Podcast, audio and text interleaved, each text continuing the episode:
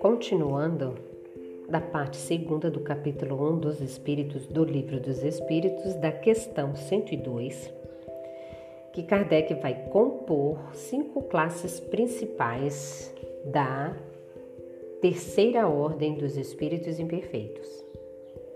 Questão 102. Ele vai tratar da décima classe, espíritos impuros. São inclinados ao mal, de que fazem o objeto de suas preocupações. Como espíritos, dão conselhos pérfidos, sopram a discórdia e a desconfiança e se mascaram de todas as maneiras para melhor enganar. Ligam-se aos homens de caráter bastante fraco para cederem às suas sugestões, a fim de induzi-los à perdição, satisfeito com o conseguirem, retarda-lhes o adiantamento, fazendo-os sucumbir nas provas que por que passam. Nas manifestações, nas manifestações dão-se a conhecer pela linguagem. A trivialidade e a grosseria das expressões nos espíritos como nos homens é sempre indício de inferioridade moral senão também intelectual. Suas comunicações exprimem a baixeza de seus pendores e se tentam iludir, falando com sensatez, não conseguem sustentar por muito tempo o papel e acabam sempre por se traírem. Alguns povos os arvoraram em divindades maléficas Outros os designaram pelos nomes de demônios, maus gênios, espíritos do mal. Quando encarnados, os seres vivos que eles constituem se mostram propensos a todos os vícios geradores das paixões vis e degradantes.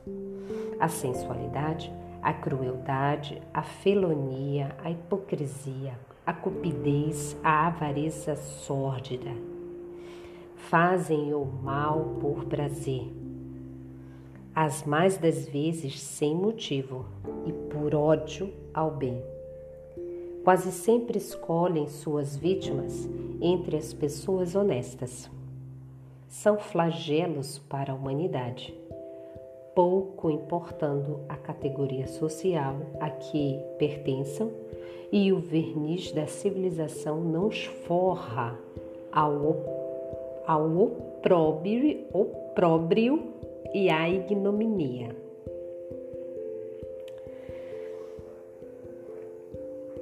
Na 103, Kardec vai trazer a nona classe, espíritos levianos. São ignorantes, maliciosos, irrefletidos e zombeteiros. Mentem-se, metem-se em tudo, a tudo respondem, sem se incomodarem com a verdade. Gostam de causar pequenos desgostos e ligeiras alegrias, de intrigar, de induzir maldosamente em erro por meio de mistificações e de espertezas a esta classe pertencem os espíritos vulgarmente tratados de duendes, trasgos, gnomos, diabretes. Acham-se sob a dependência dos espíritos superiores, que muitas vezes os empregam como fazem com os nossos servidores. Em suas comunicações com os homens, a linguagem de que se servem é a miúde, espirituosa e facita, mas quase sempre sem profundeza de ideias. Aproveitam-se das esquisitices e dos ridículos humanos e os apreciam mordazes e satíricos. Se tomam nomes supostos, é mais por malícia do que por maldade. Na questão 104, a oitava classe, espíritos pseudos sábios, Kardec nos diz: dispõe de conhecimentos bastante amplos, porém creem saber mais do que realmente sabem. Tendo realizado alguns progressos sob diversos pontos de vistas, a linguagem deles aparenta um cunho de serenidade, de natureza a iludir com respeito às suas capacidades e luzes mas em geral isso não passa do reflexo dos preconceitos e das ideias sistemáticas que nutriam na vida terrena. É uma mistura de algumas verdades com os erros mais poupudos, através dos quais penetram a presunção, o orgulho, o ciúme e a obstinação de que ainda não puderam despir-se. Na questão 105, Sétima classe: Espíritos neutros. Nem bastante bons para fazerem o bem, nem bastante maus para fazerem o mal. Pendem tanto para um como para o outro e não ultrapassam a condição comum da humanidade, quer no que concerne ao moral, quer no que toca à inteligência apegam-se às coisas deste mundo, de cujas grosseiras alegrias sentem saudades. Questão 106. Sexta classe: Espíritos batedores e perturbadores. Esses espíritos, propriamente falando, não formam uma classe distinta pelas suas qualidades pessoais podem caber em todas as classes da terceira ordem. Manifestam geralmente sua presença por efeitos sensíveis e físicos, como pancadas, movimento e deslocamento anormal de corpos sólidos, agitação do ar e etc. Afiguram-se mais do que outros presos à matéria parecem ser os, os agentes principais das vicissitudes dos elementos do globo.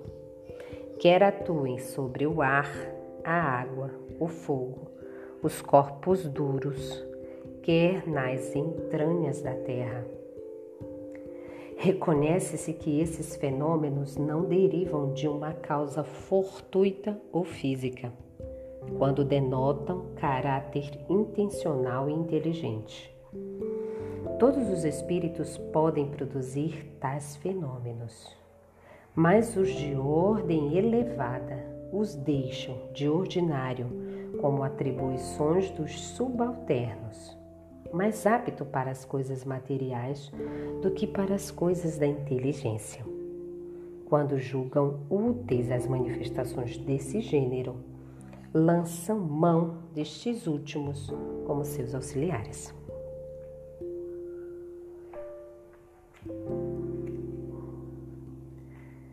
Esse item que Kardec categorizou a terceira ordem dos espíritos imperfeitos, a gente pode observar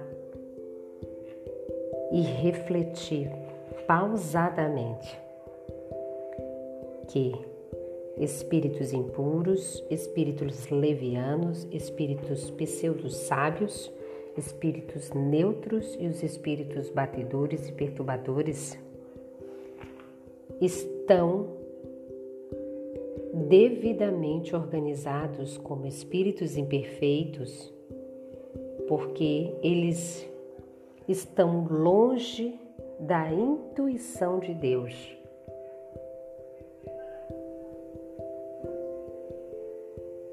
Kardec diz que na verdade eu me equivoquei. Eles têm a, eles têm a intuição de Deus. O que eles não têm é a compreensão de Deus. E se a gente parar para pensar, a gente começa até a refletir sobre nós mesmos, nas nossas reflexões em torno do quanto estamos perto ou longe de Deus? Como está a nossa compreensão sobre Deus?